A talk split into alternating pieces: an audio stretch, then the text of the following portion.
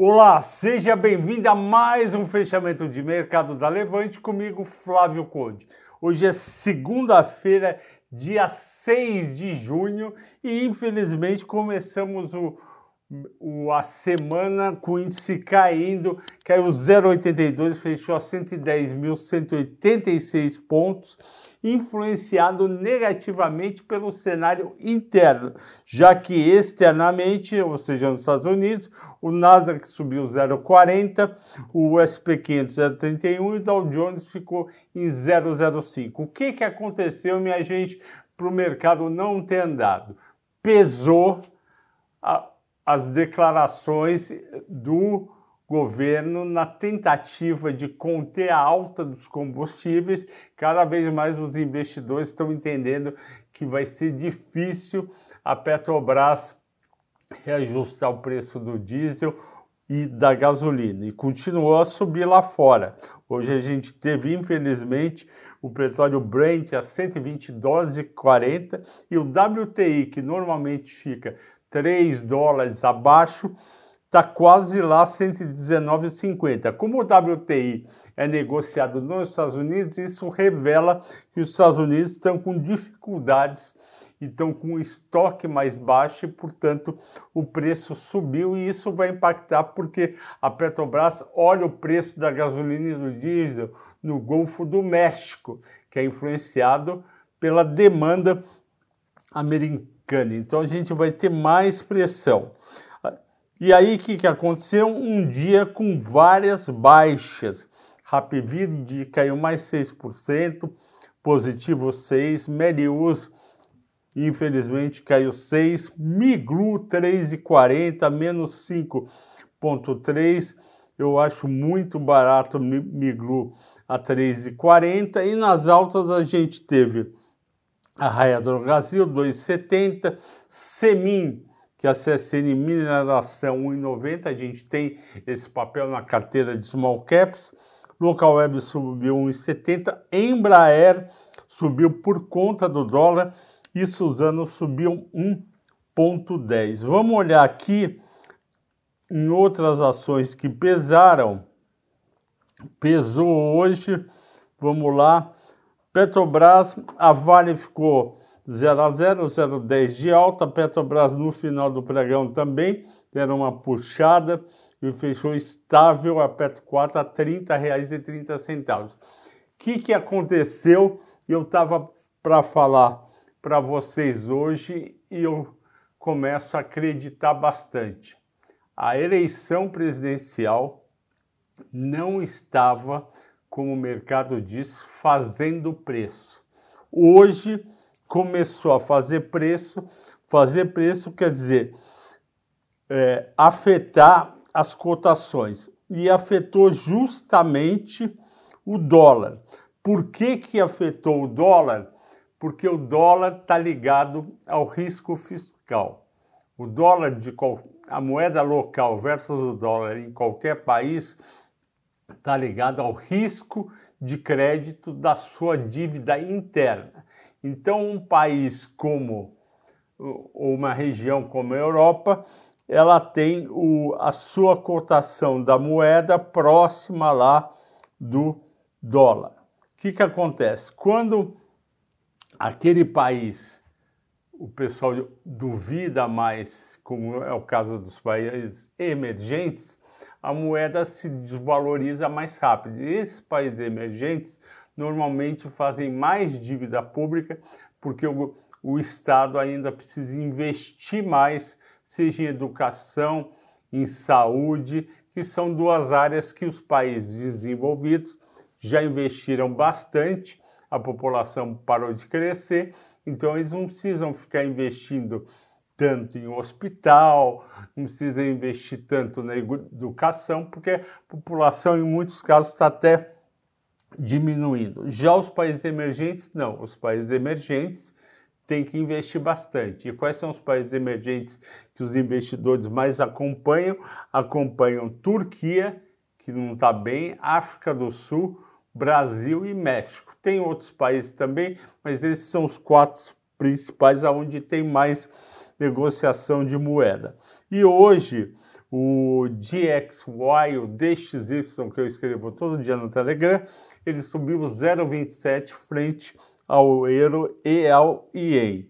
E aqui no Brasil subiu 0,36. Então você percebe que realmente o dólar brasileiro acompanha, fica próximo na maioria dos dias ao DXY, o DXY. E além disso, teve o impacto do risco fiscal. Por quê? O que, que aconteceu? Hoje saiu que o ministro Paulo Guedes está procurando uma solução para o preço do diesel diminuir, e eu acho justo que os governadores co, é, cobrem menos pelo ICMS. Se você pegar o preço da sua gasolina, que aqui em São Paulo eu pago em torno de 6,80. Nesses 6,80 tem cerca de R$ reais de ICMS. Por que, que o governo do estado tem que cobrar tanto, dá quase, dá pouco menos de um terço do total? Então isso, isso daí me parece injusto, ele está trabalhando nesse sentido, só que em contrapartida, os governadores estão falando, eu vou perder receita, então você me compense de outra forma. Nessa compensação significa tirar dinheiro do governo federal e aumentar a dívida. Com isso, aumenta o risco fiscal. Além disso, segundo a Infomoney, saiu hoje o plano de governo do ex-presidente Lula, que está liderando as pesquisas, e não teria sido visto com bons olhos, uma vez que promete revogar reformas e acabar com o teto de gastos. Eu não li nem vi esse plano de governo, estou lendo aqui o que saiu na Infomoney, mas já é, eu, o, o candidato Lula já tinha falado algumas vezes que ele ia, que ele ia revogar reformas, principalmente a trabalhista, e que o teto de gastos teria que ser revogado porque ele ia precisar gastar mais para poder executar a política uh, governamental do seu governo. E aí o mercado, eu acho que inteligentemente o mercado se tocou que 4,74 pode ser exageradamente baixo para o risco fiscal. Por que, que o dólar caiu tanto? Porque não para de entrar dinheiro do exterior para investir em renda fixa. Porque lá fora o investidor ganha 3% no título de 10 anos americano, aqui num título de um ano ou num título ligado ao CDI, a Selic, ele pode ganhar 12, 13%. Então ficou essa questão. Tivemos uma notícia positiva hoje, 197 mil empregos gerados. Eu sempre comemoro aqui na, no, no, nosso vídeo a geração de emprego. Eu sempre digo que geração de emprego é a única coisa que fica por muito tempo na economia, porque quando você contrata quase 200 mil pessoas, são 200 mil pessoas que vão receber salário daqui a um mês, são 200 mil pessoas que vão provavelmente consumir mais do que consumiam anteriormente, seja porque mudaram de emprego, seja porque estavam desocupados ou desempregados e voltaram a ter carteira assinada. Então, geração de emprego é a coisa mais importante e a gente teve isso de bom e a geração de emprego que consegue manter a venda de produtos e serviços no Brasil. A ação escolhida de hoje por vocês, assinantes da Levante no Telegram foi a Suzano.